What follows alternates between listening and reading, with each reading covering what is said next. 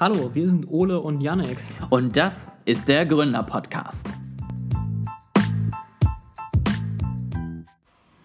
Hallo und herzlich willkommen zum Gründer-Podcast, ähm, wo ich bemerke, dass ich die Betitelung der Aufnahmen in den Sprachmemos bei iOS ähm, echt, echt schön finde.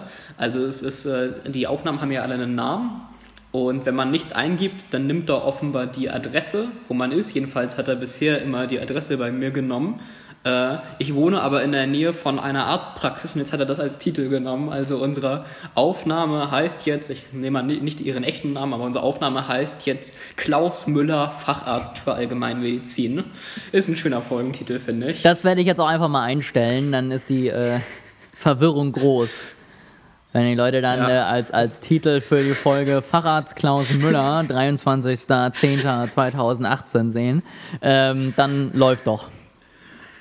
Ja, äh, ich habe eine, eine Frage für dich, Ulle. Du bist ja, du hast ja hier immer den große, die große Übersicht über unsere Podcast-Folgen. Ist das jetzt eigentlich die letzte Folge für dieses Jahr? Ähm, nee, eigentlich müsste eine noch kommen. Also wir haben ja jetzt, äh, wir nehmen ja jetzt heute am, am Samstag auf und morgen kommt die tatsächlich schon raus. Ähm, wir haben es irgendwie nicht geschafft, einen Puffer mal wieder aufzubauen mit Folgen.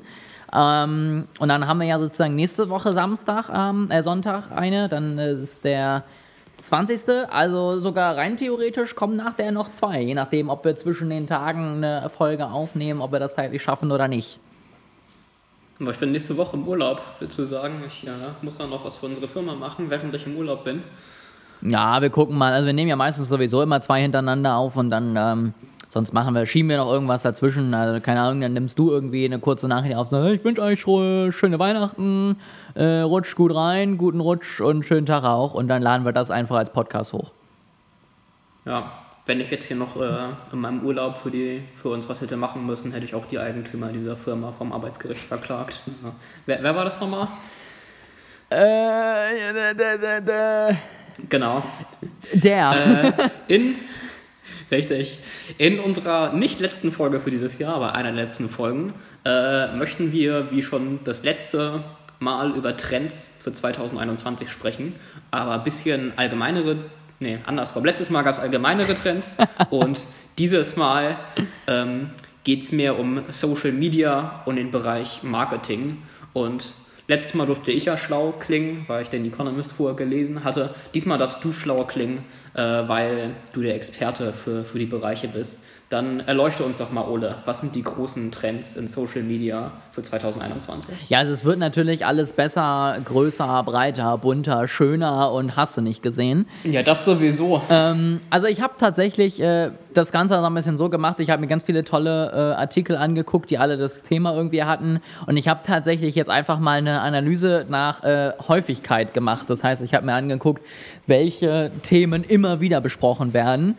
Ähm, die sind jetzt erstmal sozusagen in der Reihenfolge nicht zwingend, dass ich das auch sehe. Also es gibt Dinge, wo ich zum Beispiel so ein bisschen dagegen spreche, aber da bin ich auch auf deine Meinung gespannt. Ähm, was ist denn deine Meinung, was vielleicht so eins der größten und häufigsten genannten Social Media Trends fürs nächste Jahr sind? Hast du da irgendwie ein Gefühl, eine Idee? Also ich würde vermuten, dass ähm, jeder Artikel, der sich mit Social Media Trends auseinandersetzt, aktuell das Wort TikTok irgendwo im Artikeltext hat. Das Wort was? Du hast gerade mal wieder gehakt. Das Wort TikTok ah. im Artikeltext hat. Okay, ja, da, okay, äh, da hast du mich tatsächlich auf dem kalten Fuß erwischt. Also TikTok hat sich für mich inzwischen durchgesetzt, darüber brauchen wir nicht mehr sprechen. Aber nein, ähm, ja, tatsächlich TikTok wird äh, behandelt, ähm, aber eher unter einem Überpunkt, also ich habe es so ein bisschen versucht eben äh, auch zusammenzufassen, dass es allgemein um Videocontent geht. Also, dass immer mehr, ne, du siehst auf Instagram gibt es diesen TikTok-Abklatsch, den sie jetzt haben. Stories werden immer wichtiger. Du wirst demnächst Live-Videos auf Facebook und Instagram monetarisieren können. Also, dass du da Werbung einblenden kannst und ähnliches. Du wirst ähm, IGTV-Videos monetarisieren können, also sozusagen Instagrams Video-Langformat. Ähm, All diese Dinge wirst du im nächsten Jahr irgendwie zu Geld machen können. Und ich, du, du, siehst es auch, äh, bis auf bei LinkedIn, da ist es ein bisschen anders, aber du siehst es bei Instagram und bei Facebook. Du kannst das schlechteste Video so ungefähr hochladen und du hast eine dreifache Reichweite wie von einem anderen Post so ungefähr. Ähm, und da, ja, also das ist auf jeden Fall Videocontent. Das ist auch, glaube ich, nichts, wo wir jetzt groß drüber diskutieren müssen. Ne? Also die Netzwerke wollen es, sonst würden sie diese ganzen Versuche nicht machen. Die Netzwerke wollen, dass du Videos hochlädst. Du wirst immer mehr Videos machen. Ich finde es auch sinnvoll, weil du kannst relativ einfach und relativ gut Content irgendwie behandeln. Du kannst relativ viel Inhalte reinpacken, wie bei einem Podcast auch. Ist angenehmer, finde ich, auch zum Aufnehmen, als immer Texte zu schreiben. Und zum Gucken auch, musst du nicht so viel lesen. Dann hast du äh, da so ein bisschen entspannte ja, Möglichkeit, das zu konsumieren. Ähm, deswegen glaube ich, äh, das wird auf jeden Fall was, was weitergeht. Aber das wurde auch schon für 2020 schon angekündigt, dass Videos weitergehen. Und es ist ja auch passiert und so wird es auch 2021, 2022 und 2023 wahrscheinlich der Fall sein. Deswegen, das auf jeden Fall äh, werden wir sehen und ähm, war auch auf jeden Fall durchaus auch häufig genannt. Ähm, es gab aber etwas anderes, was auch mit einem finanziellen Anreiz zu tun hat, was noch häufiger genannt wurde.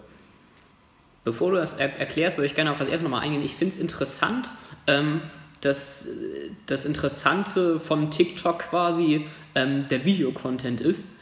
Ich als äh, Techie hätte jetzt tatsächlich gedacht, ähm, dass der große Trend oder das, was man anschaut, ähm, eher was Technisches ist, nämlich die Art und Weise, wie TikTok dir halt die passenden Videos ähm, vorschlägt. Also ich hätte jetzt tatsächlich vermutet, ähm, dass gesagt wird, dass vielleicht auch die anderen Social äh, Media Konzerne, die anderen Seiten ähm, in diesen Hang gehen, dass dir quasi einfach immer noch was vorgesetzt wird und der Algorithmus sucht aus, was du als nächstes guckst. Also bei YouTube ist es ja schon ein bisschen so mit Autoplay und ich hätte vielleicht vermutet, dass es auch bei, bei anderen Plattformen sich noch stärker durchsetzt. Ähm, das ist ganz spannend. Ähm ich glaube, das kann Facebook nicht bringen, weil sie ja zu sehr noch auf den Zug sind. Wir wollen ja Freunde zusammenbringen. Und wenn jetzt mhm. dann plötzlich mein Feed vollgeklatscht wird mit irgendwelchen anderen Sachen, glaube ich, wirkt das ein bisschen äh, ja, unschön für viele, die das dann sehen. Ähm, ich glaube, bei Instagram wird es durchaus passieren und passiert es auch schon, weil man da auch mehr nochmal Hashtags folgt, zum Beispiel und nicht zwingend Leuten. Und da können sie dann natürlich flexibel irgendwie neue Dinge reinwirken. Ähm, und was bei Instagram tatsächlich von TikTok übernommen wird, ist, dass sie inzwischen das 4 zu 5 äh, Format forcieren, also dass es sozusagen länger ist, weil das ja auch etwas ist, weswegen der TikTok-Algorithmus so gut ist, weil TikTok weiß, wo dein Auge ist, weil du nur ein Content-Piece auf einmal in deiner Timeline mhm. hast. Und ähm, das versucht Instagram scheinbar auch in dem Feed mehr zu machen, dass sie nicht nur schätzen können, welcher Beitrag das wohl gerade ist, ähm, sondern dass sie wissen, auf welchem Beitrag du gerade bist und so halt besser dann noch entscheiden können, was für dich relevant ist und was nicht. Also das schon. Ähm, ich glaube aber, dass das jetzt wie eben, dass du da komplett random was reinbekommst, weniger wird, weil das einfach ähm, ja, dem, dem Netzwerk widerspricht. Und es ist halt auch bei vielen schon so, die haben schon Leute, denen sie folgen und die sie auch gerne sehen wollen. Und dann kann es, glaube ich, eher dazu kommen, dass Leute sagen, warum sehe ich inzwischen meine Freunde nicht mehr, sondern nur noch irgendeinen Scheiß ähm, und dann eher da ein Problem mit haben. Ganz spannend finde ich, ähm, da würde ich mal deine Meinung zu bekommen. Ähm, ich höre einen, einen amerikanischen Podcast. Ich weiß nicht, ob dir äh, Scott Galloway was sagt. Der ist ein, ist ein Moderator oder Podcast-Host und Medienmarke, sag ich mal, aus den USA. Brand Manager sagt viel intelligente Dinge auf jeden Fall, aber er sagt auch viele Predictions, wie er sie nennt, und äh, versucht so ein bisschen die äh, Zukunft vorherzusagen, mit teilweise sehr guten Predictions, aber wie immer, wenn du sowas tust, wenn du halt einmal recht hattest, dann kannst du dich lange damit feiern und niemand weiß, dass du neunmal falsch gelegen hast. Ähm, und der hat gesagt, dass, äh, was sicherlich passieren wird, wir ja immer mehr Klagen gegen die großen Tech-Konzerne sehen und dass Instagram und WhatsApp es nur gut tun wird, wenn sie vom Facebook-Konzern abgespalten werden, weil die beiden Apps sich einzeln besser entwickeln würden als in diesem Konzern. Da wäre ich mal gespannt, was da deine Meinung zu ist. Ob du das äh, auch Potenziale siehst oder eher sagst, das ist äh, Geschwafel. Ich glaube, das rechtliche Risiko ähm, für Social-Media-Konzerne oder auch Tech-Konzerne allgemein ähm, ist für, für diese Konzerne aufgrund der US-Wahl deutlich runtergegangen.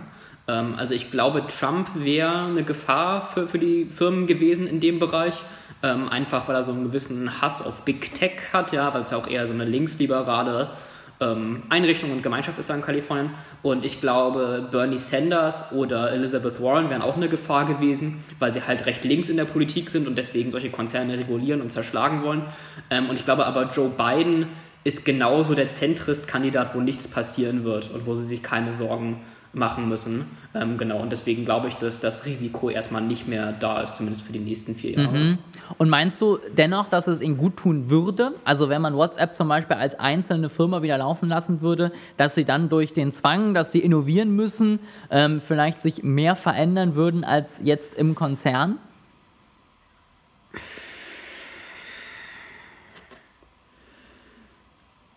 Also ich würde sagen eher nein. Das ist jetzt allerdings eher ein Bauchgefühl und ähm, eher weniger ähm, so eine begründete Aussage wie, wie eben mit dem rechtlichen Risiko. Ähm, ich glaube, es ist leicht aus heutiger Sicht die ganzen Fehler und Probleme in diesen gesammelten Groß-Tech-Konzernen zu sehen.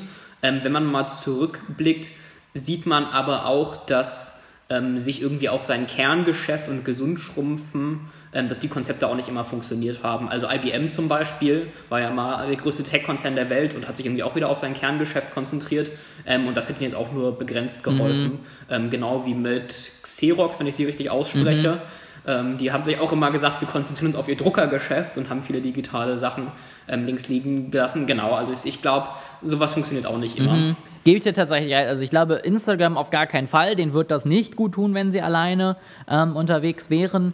Ähm, ich glaube schon, dass Facebook, Instagram noch mehr branden könnte in den Bereich Lifestyle rein, also so einfach auch vom Auftritt. Ähm, aber das wäre wahrscheinlich mal genial am Ende im Ergebnis. Ähm, bei WhatsApp kann ich mir das schon vorstellen, weil natürlich WhatsApp sich ohne Facebook hätte überlegen müssen, wie sie an Geld kommen.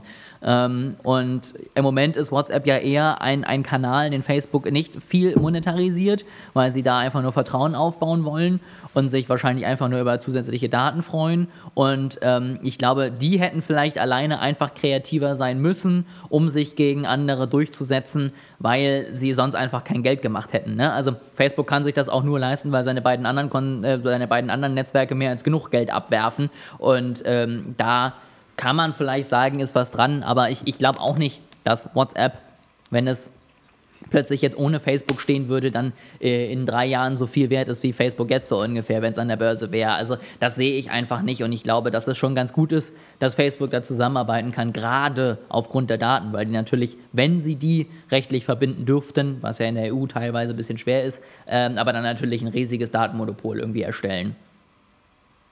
Da würde ich dir auch noch mal ganz gerne eine Frage stellen in dem Bereich. Ähm, um zu, zum, nämlich habe ich letztens gelesen, dass es ja so war in der Dotcom-Bubble, die hat sich damals dadurch abgezeichnet, ähm, dass viele Tech-Konzerne sehr stark überevaluiert waren und dass auch viel neue Firmen ähm, für riesige Summen verkauft wurden, die kein Geschäftsmodell und keinen Profit hatten.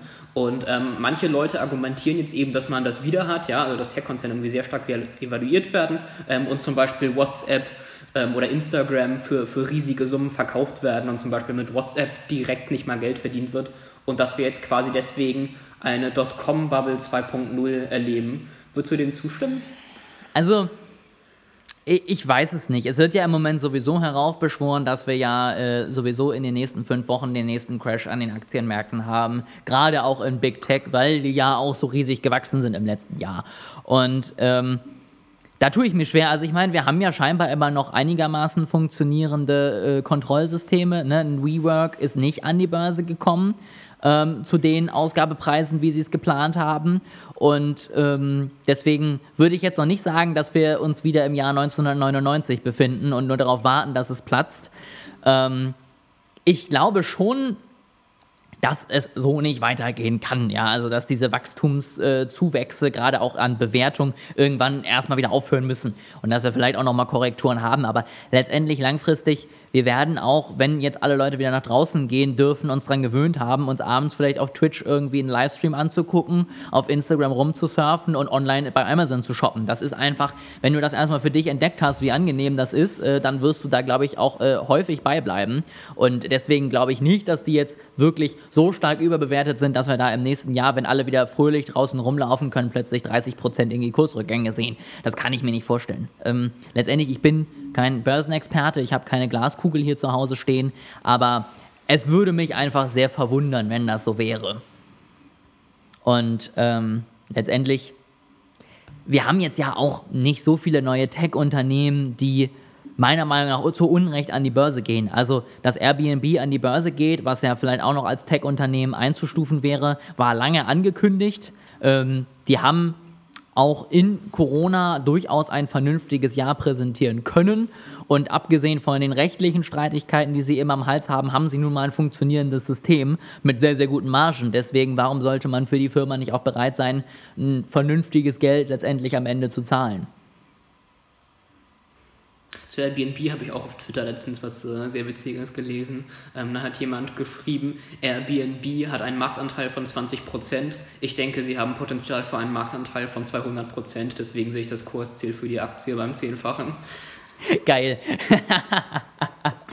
ja, das ist, das ist schön. Ähm ich muss sagen, ich habe mich ein bisschen geärgert, dass es leider noch keine so guten Möglichkeiten gibt, schon vor einem IPO mit wenig Geld irgendwie dran teilzunehmen. Weil wenn du die Airbnb-Rechte damals für 40 Dollar gekauft hättest, würde es dir jetzt gut gehen. Ne? Also dementsprechend äh, schade. Ja, Ole, du musst einfach unsere Firma so weit wachsen lassen, dass wir das IPO machen können. Da hältst du nämlich schon 50% Anteile. Da müssen wir uns noch irgendein, also es gibt so, finde ich, zwei Möglichkeiten. Entweder werden noch irgendwie Software as a Service in irgendeiner Form, damit wir gut Geld machen an der Börse. Oder wir müssen irgendwie so ein, so ein Bundle anbieten, wo man regelmäßig wieder Geld reinbekommt. Also irgendein Abo-Modell, das läuft im Moment immer gut. Wenn wir das haben, also uns irgendwas ausdenken, dann können wir an die Börse gehen, können sagen, wir sind 20-fach Multiple wert, weil wir haben Recurring äh, Einkommen und äh, äh, bei uns läuft. Ach, du denkst viel zu weit. Wir müssen am echten Geschäftsmodell gar nichts ändern. Wir müssen nur Big Data oder künstliche Intelligenz in den Firmennamen schreiben. Und morgen kommen die Anrufe von den Venture Capitalists. Wir könnten auf jeden Fall anfangen, vielleicht in Berlin Lobbyismus zu betreiben. Ich glaube, da bist du ganz gut, wenn du irgendwas mit Big Data machst.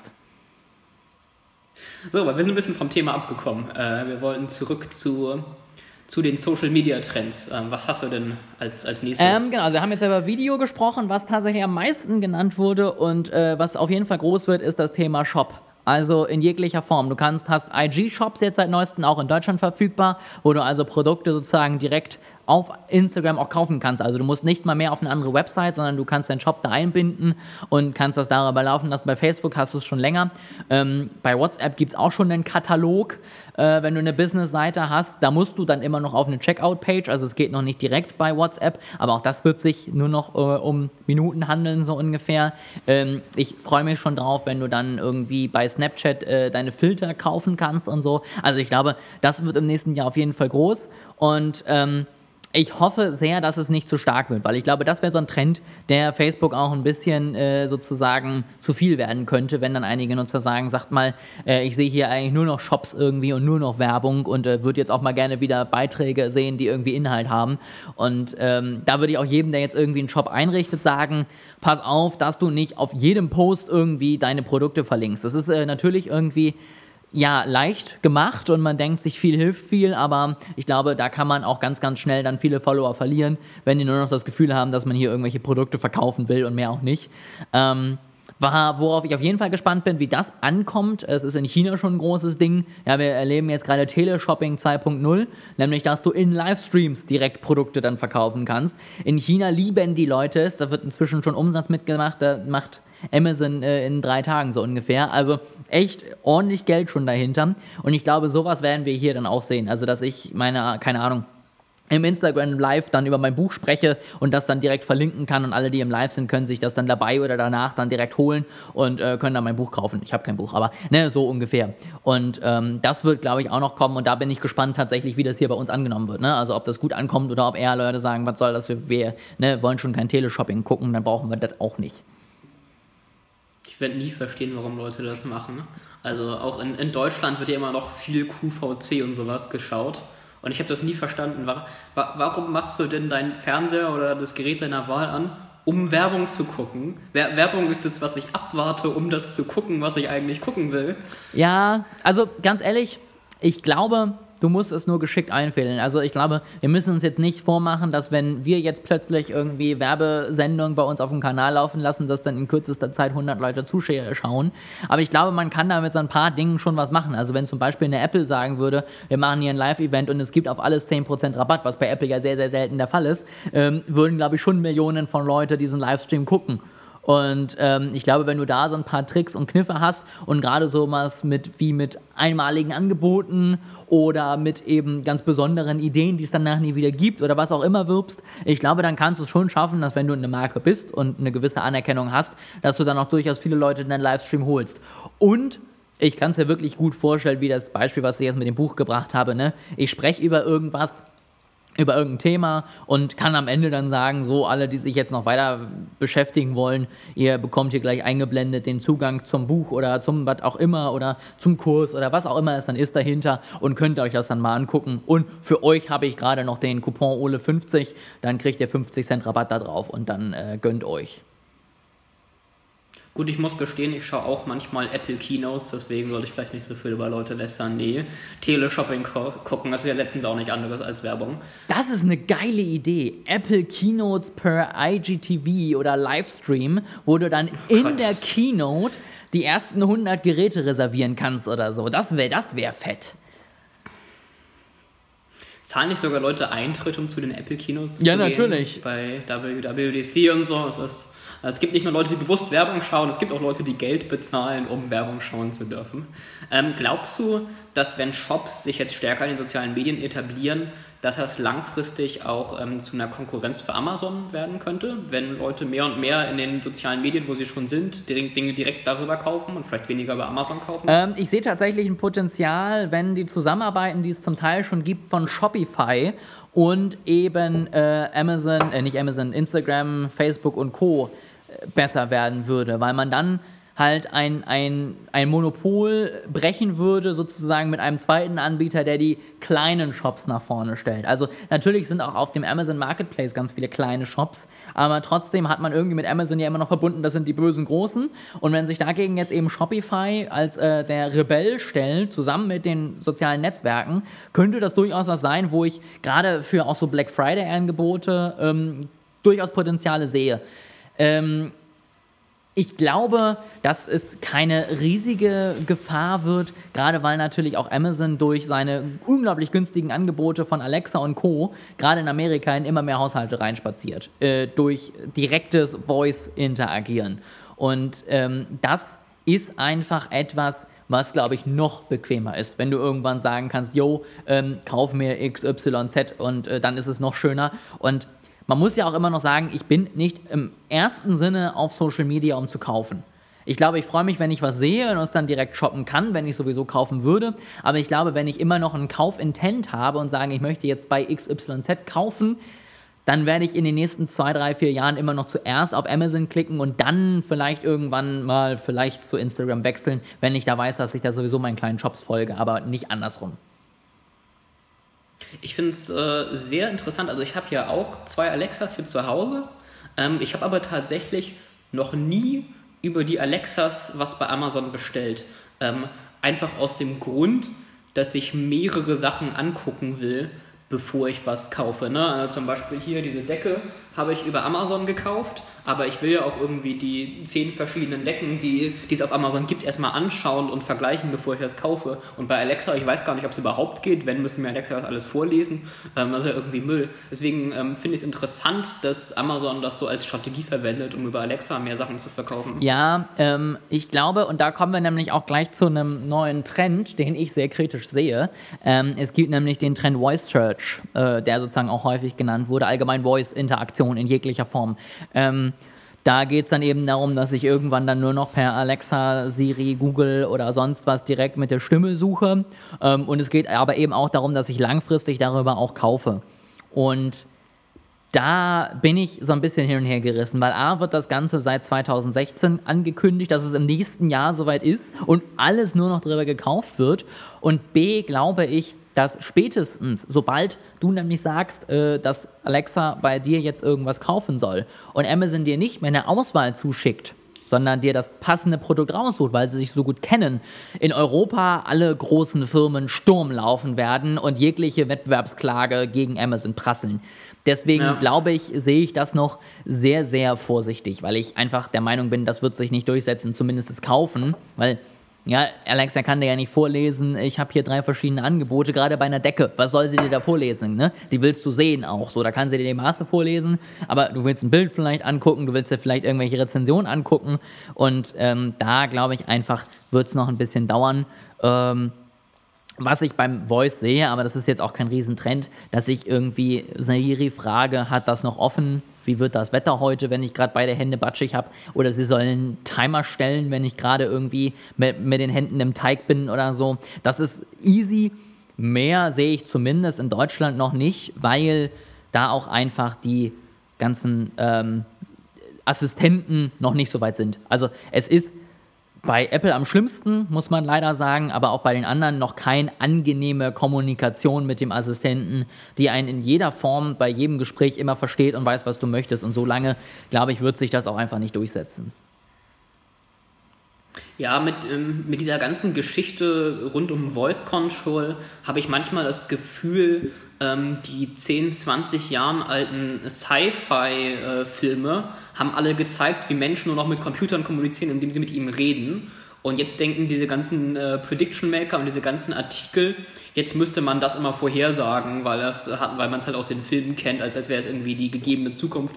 Ähm, und die setzen sich gar nicht mit den eigentlichen Problemen, die das alles mit sich bringt, auseinander.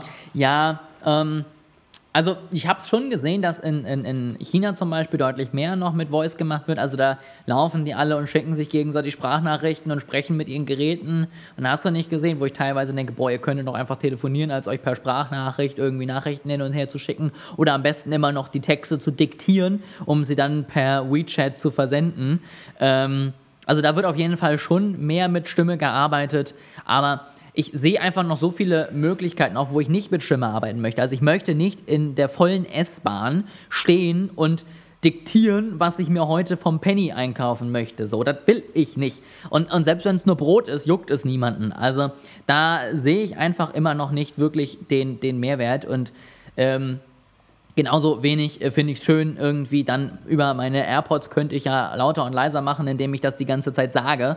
Aber ich finde es ein bisschen deppert, immer zu sagen, mach lauter, mach leiser. Dann denken die Leute neben mir doch auch irgendwann, ich habe einen an der Klatsche.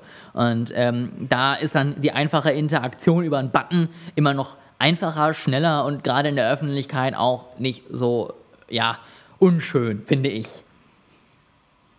Ja, das mit der S-Bahn denke ich mir auch jedes Mal, wenn diese ähm, Voice-Diskussion aufkommt. Also ich stehe doch nicht in der S-Bahn und bestelle mir dann Sachen per Voice über Siri. Also, hey Siri, bestell mir eine Decke, würde ich vielleicht noch sagen, aber mit Sicherheit nicht mehr, hey Siri, bestell mir Klopapier, wenn da zehn Leute um mich rumstehen. Also das macht doch niemand. Ja, das äh, sehe ich genauso. Also wie gesagt, Voice äh, bin ich äh, ja ein bisschen kritisch gegenüber.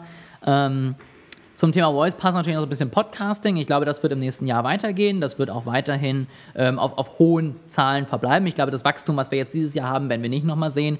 Aber das wird auf jeden Fall dabei bleiben, weil Podcasts natürlich, sobald man auch wieder mehr hin und her fährt, ein tolles Medium sind, um sich zwischendurch irgendwie Zeit zu vertreiben und ein bisschen was auf die Ohren zu haben.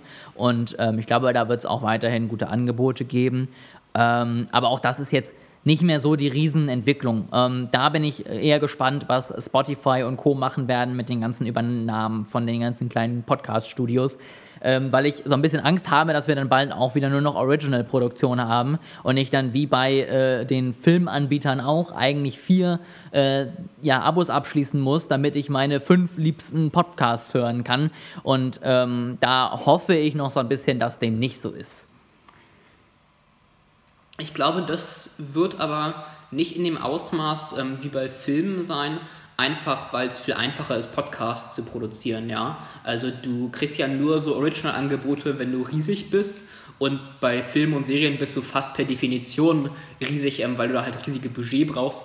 Während äh, Podcasts können halt auch wir beide einfach mal so eben am Computer machen und das veröffentlichst du dann natürlich überall. Also du kriegst ja als kleiner Anbieter kein Original-Exklusivangebot von Spotify. Ich glaube, das ist auch weiterhin der Vorteil im Podcast, dass da jeder Hans und Franz wirklich einen Podcast machen kann und dass du deswegen auch wirklich vielfältige und tolle Angebote bekommst. Du bekommst auch viel Blödsinn, aber du hast wirklich die Möglichkeit, deine, deinen Podcast zu finden, der dich anspricht. Und wenn es dann eben ein Podcast ist, der 50 Leute anspricht, so ungefähr, aber die so genau, dass die jede Folge am ersten Tag durchhören, ist es vielleicht auch trotzdem irgendwann für Werbung interessant, wenn du dann ein Produkt hast, was da genau passend reinpasst.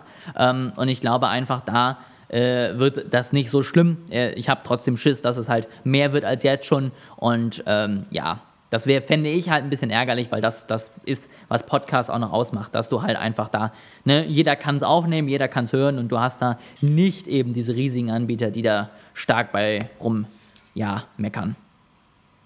Ähm, was ich dann noch äh, tatsächlich zur Debatte stellen würde, ähm, ist das Thema Chatbots, beziehungsweise, wenn du es ganz genau nehmen möchtest, Conversational Marketing, äh, weil es ja so viel besser klingt. Ähm, das ist etwas, was ich auch tatsächlich, ich gucke gerade hier mal, ich glaube, ja, fünfmal gelesen habe. Ähm, siebenmal waren die Shops, das war das meiste, und fünfmal eben hier Conversational Marketing von, ich glaube, zwölf Quellen oder so. Also fast 50 Prozent der Leute sind sich da einig, dass das kommen wird. Ähm, wie siehst du das? Also hast du deine Meinung zum Thema Chatbots? Ist das die Zukunft des Marketings oder äh, was ist deine Meinung? Das würde ich auf jeden Fall so unterschreiben. Ähm, also ich denke auch, dass Chatbots jetzt das kommende Jahr oder die kommenden Jahre ähm, ein großer Trend wird, einfach aufgrund des technischen Fortschritts. Ja? Also Chatbots gab es ja schon vorher, aber sie waren halt eigentlich immer in der Qualität, dass du zwei Nachrichten geschrieben hast und dann frustriert geschrieben hast, kann ich auch einen Menschen sprechen und versucht hast, das System irgendwie darauf umzustellen, dass sich zu einer Person ähm, durchstellt. Und wir haben ja aber schon mal eine Aufnahme jetzt über GPT-3 gemacht, ja, über diese künstliche Intelligenz im Sprachbereich. Ähm, und ich glaube, das ist wirklich so ein großer Durchbruch, dass wir jetzt endlich an dem Punkt sind, wo du mit Chatbots eine, Quali eine Gesprächsqualität hast, dass du mit denen auch wirklich kommunizieren kannst und sie wirklich mhm. sinnvoll sind. Das auf jeden Fall auch. Ähm, aber ich glaube, es wird trotzdem weiterhin nur ein Servicekanal. Also es wird teilweise, so sehe ich es zumindest, auch so ein bisschen als Newsletter-Kanal gesehen. Also, dass man dann irgendwie von den großen Marken dann den Chatbot abonniert und der einem irgendwie die News oder so zuschickt. Da weiß ich nicht, ob ich das so sinnvoll finde. Also ich finde es angenehm, wenn mir irgendwie die Tagesschau die News des Tages schickt und ich finde es angenehm, wenn mir die U-Bahn schickt, dass sie Verspätung hat, weil das sehe ich natürlich in einem, in einem Messenger vielleicht, wo ich die Nachrichten anhabe direkt. Das sehe ich in anderen Netzwerken eher weniger. Ähm, und eben als, als Servicekanal. Da sehe ich sie auf jeden Fall, dass es in dem Bereich wächst. Ich sehe es noch nicht als Newsletter-Ersatz sozusagen, ähm, weil ich glaube, da haben zu viele keinen Bock, dass ihre, ihre nächste Inbox sozusagen regelmäßig überquillt mit irgendwelchen langweiligen Nachrichten, die man sowieso nicht liest. Ja, ähm, genau, also, dass sie als Servicekanal stärkt, würde ich auf jeden Fall auch sagen. Bei den Newslettern, mh, hm, also was mir aufgefallen ist, ähm, ist, wenn ich eine E-Mail kriege, die quasi wie eine Standard-E-Mail aussieht, ist es für mich deutlich unwahrscheinlicher zu antworten, als wenn ich eine E-Mail kriege, die aussieht, als wäre sie von einem Sales Agent von einer Person mhm. geschrieben worden. Und ich kann mir schon vorstellen, dass es deswegen da mehr eingesetzt wird. Ja, dass halt die Chatbots verwendet werden, damit es mehr aussieht, als würde es von einer Person kommen. Ne? Also wenn du zum Beispiel irgendwo ein White Paper runterlädst oder so, halt irgendwie deine E-Mail-Adresse rausgibst, dann könnte ich mir vorstellen, dass da Chatbots diese Standard-E-Mail, sag ich mal, diese Standard-Marketing-E-Mail mhm, ersetzen. Mhm. Ja, ist ganz interessant. Ähm, bin mal gespannt, wie es wird, weil wie gesagt, also tatsächlich, ich würde es nicht abonnieren. Es ist jetzt auch wieder tatsächlich einfach nur meine persönliche Meinung. Aber äh, wenn du da auf der anderen Seite stehst, können wir ja mal gucken, wer recht behält. Ähm, jetzt würde ich noch zum Abschluss, weil ich glaube, wir reden schon wieder relativ lange. Ähm, zwei. Halbe hm? Stunde. Halbe ja, Stunde sind mal. wir drin. Dann würde ich noch zwei Themen einmal ansprechen. Ähm, die ich ganz interessant finde. Das eine ist etwas, was ich tatsächlich jetzt einfach mal selber in den Raum schmeißen würde.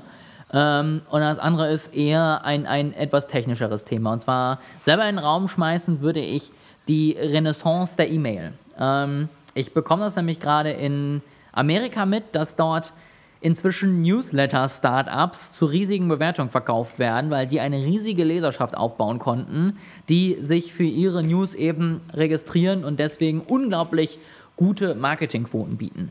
Und ähm, ich kann mir vorstellen, dass das vielleicht auch nach äh, Deutschland kommt. Ob es hier an Klang finden, weiß ich nicht, ähm, aber dass es zumindest getestet wird. Also, dass du Newsletter zu speziellen Themen, zu wirklich gut ausgearbeiteten Zielgruppen hast, die dir sozusagen einmal wöchentlich wichtige News rüberschicken, die dir irgendwie Artikel zusammensammeln und ähnliches und wo man dann sogar irgendwie teilweise auch bereit ist, sogar Geld dafür zu zahlen. Also es gibt inzwischen riesige Plattformen, die es ermöglichen, sozusagen einen Paid Newsletter zu erstellen und die finden eben in Amerika immer einen riesigen Anklang, sind unglaublich beliebt und wie gesagt, da kann ich mir vorstellen, dass es auch im nächsten Jahr vielleicht oder übernächsten Jahr nach Deutschland kommt, ähm, hier auch versucht wird ähm, und da dann vielleicht auch erste Tests mal laufen. Ähm, ich kann tatsächlich noch nicht sagen, ob es erfolgreich wird oder nicht, aber es wäre auf jeden Fall nochmal ein spannendes Format, finde ich. Hm. Also alles, was in meine E-Mail-Inbox kommt, stirbt irgendwie relativ schnell und hat eine relativ niedrige Chance, äh, zu, ja, mich zu erreichen, zu einem Sale zu führen. Und viele Leute, die ich kenne, geht es ähnlich, deswegen bin ich mhm, da eher skeptisch. Mhm. Tatsächlich habe ich das auch lange gehabt, aber dadurch, dass ich mir jetzt aktiv tatsächlich mal einige Newsletter eben mal ausgesucht habe und nicht eher nur das irgendwie bei einem Gewinnspiel irgendwo angeben musste, hat sich das jetzt so ein bisschen geändert und ich habe auch mal tatsächlich aufgeräumt. Also ich habe ganz viele Abos mal beendet und so und ähm, dafür mal wieder so ein bisschen Ruhe gebracht. Und ich glaube, der Unterschied auch bei mir zum vielleicht äh, vielen anderen ist, dass ich tendenziell eher eine leere Inbox habe und nicht irgendwie 7000 äh, noch nicht ganz beantwortete Mails und äh, offene Dinge und man, glaube ich, deswegen die einzelne Mail vielleicht auch eher nochmal würdigt, als wenn sowieso irgendwie alles überquillt. Ich habe ja zwei E-Mail-Adressen. Eine, die ich irgendwie meiner Bank und meinem Stromanbieter und dem Finanzamt und so gebe und eine für alles andere. Und die erste sollte eigentlich mal die sein, die wirklich organisiert ist, aber die ist inzwischen auch schon relativ zugemüllt. Und ich glaube, die zweite, die ist so zugemüllt, du hast jetzt 7000, glaube ich, eher so als ironischen Ausspruch gesagt, aber ich glaube, das ist da tatsächlich ganz realistisch. Ja. Hm. Vielleicht kann ich ja mal nachgucken. Ich habe das tatsächlich auch nur deswegen so äh, angedeutet, weil ich ja wusste, dass ich dich damit anspreche. Also, dass du uns jetzt erzählen kannst, wie es bei dir genau aussieht. Okay, bei Gmail steht nur 99 plus, deswegen kann ich dir leider nicht exakt sagen. Das wäre zum Beispiel auch was, was mich schon komplett verrückt machen würde. Also äh, bei mir darf da noch nicht meine 1 stehen, dann kriege ich schon Zustände. Löscht du das echt immer alles so konsequent? Ja, oder ich pack's halt dann in Ordner. Also äh, es ist wirklich so, ich gucke mir an, brauche ich die irgendwann, dann packe ich sie vielleicht zur Wiedervorlage oder in einen Ordner, wo ich aber auch weiß, wo sie ist. Ähm, und sonst, wenn ich glaube, dass ich sie nicht mehr brauche, dann versuche ich sie abzuarbeiten oder sie mir auch wieder Vorlage zu stellen, wenn ich weiß, ich kann sie abarbeiten, also abends irgendwie oder für in, am Wochenende mal oder so. Und äh, wenn ich dann aber drei Tage immer noch nicht dazu gekommen bin, zum Beispiel irgendwo eine Bewertung abzugeben, dann lösche ich es halt auch einfach, weil ich sage, gut, das wird in der nächsten Woche sich jetzt auch nicht ändern. Und ähm, damit bin ich eigentlich ganz zufrieden, weil ich halt wirklich äh, dann eine sehr, sehr schöne Übersicht am Ende halt einfach habe. Ich glaube, ich muss meine E-Mails umwirken. Und dann musst du ein paar kostenpflichtige Newsletter äh, dir bestellen, damit du dann äh, deine Mails mehr wertschätzen kannst. Habe ich, hab ich tatsächlich ich auch noch nicht gemacht. Also, äh, wie gesagt, aber es ist tatsächlich was, wo ich gespannt bin, ob wir das sehen werden oder nicht. Ähm, weil, wie gesagt, in Amerika ist das im Moment ein ganz spannender Trend, äh, der tatsächlich immer größer wird. Und äh, da ja doch vieles, was irgendwie vor zwei Jahren in Amerika war, dann doch irgendwann hier landet, ähm, ja, wollte ich einfach mal das sozusagen in den Raum stellen. Bin mal gespannt, wie es dann aussieht. Und wir hatten ja auch bei der letzten Folge schon gesagt, wir hören uns ja am Ende diesen Jahres dann, äh, nächsten Jahres dann diese Folgen an und sagen, boah, was haben wir da nur für einen Blödsinn gelabert. Ähm, Gut, das ist auch ein schönes Schlusswort. Was haben wir dann noch Ich hatte ja eigentlich gesagt, ich habe noch was anderes, was Technisches, aber wir könnten das jetzt auch einfach als Cliffhanger fürs nächste Mal lassen und äh, dann damit die nächste Folge beginnen. Das finde ich eine gute Idee. Dann könnt ihr euch auch auf die Sehr schön. freuen. Dann, ähm, wie gesagt, wie, wie schon gerade im Schlusswort angedeutet, wir werden Ende des Jahres äh, uns das alles nochmal ganz genau anhören, was wir hier für Blödsinn gelabert haben. Und freuen uns natürlich auch über eure Meinung, Trends, Vorschläge, ähnliches. Dann können wir da vielleicht mal drauf eingehen. Wenn da vielleicht ein paar Sachen per Mail nochmal zu uns kommen, wäre auch das was, wo man irgendwie einer von uns nochmal irgendwie eine Abschlussfolge dann aufnehmen könnte und äh, wir dann noch was für die letzte Folge im Jahr haben. Sonst müssen wir uns da noch was anderes auf den Finger saugen. Das kriegen wir bestimmt auch hin. Sehr schön. Dann, äh, genau, bis zum nächsten Mal. Dann geht es weiter mit ein paar Trends noch und äh, genießt die Vorweihnachtszeit, wenn ihr das irgendwie feiert oder auch nicht. Genießt es einfach.